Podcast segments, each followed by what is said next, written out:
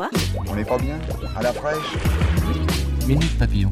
Bonjour, c'est Anne-Laetitia Béraud, bienvenue dans Minute Papillon, le flash de midi 20 de ce lundi 22 octobre.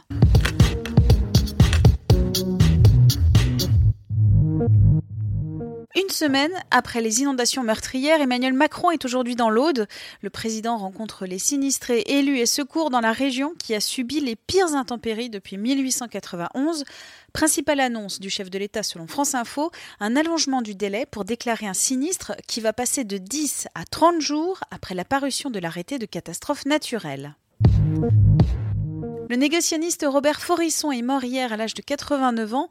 L'ancien maître de conférence, qui contestait notamment l'existence des chambres à gaz durant la Seconde Guerre mondiale, avait été condamné à plusieurs reprises pour contestation de crimes contre l'humanité.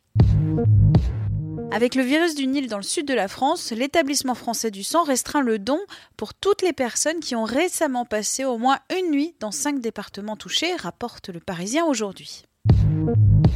Et un candidat de plus de la majorité présidentielle qui vise la mairie de Paris. Dans un entretien au journal du dimanche, Cédric Villani, député La République en marche de l'Essonne, a annoncé sa candidature. Et il y a d'autres compétiteurs plus ou moins officiels sur les rangs, dont le porte-parole du gouvernement Benjamin Griveaux ou encore le secrétaire d'État au numérique Mounir Majoubi. Dans une galerie commerciale en banlieue. Ça se passe au centre Beaucevran en Seine-Saint-Denis. Le musée y a installé jusqu'au 24 octobre une exposition de 21 reproductions de tableaux et sculptures. Au menu, visite guidée, atelier créatif gratuit pour les enfants et une réflexion sur l'art au service du pouvoir. Au-delà de l'exposition, le Louvre a noué depuis deux ans un jumelage culturel avec Sevran qui a permis de créer des spectacles de danse et de théâtre en lien avec les associations de quartier. Minute Papillon, c'est terminé. Rendez-vous 18h20 avec de nouvelles infos.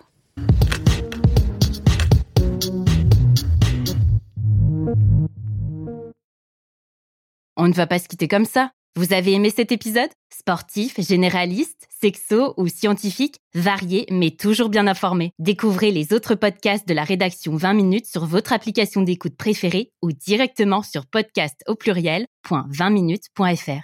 Et merci de nous avoir écoutés.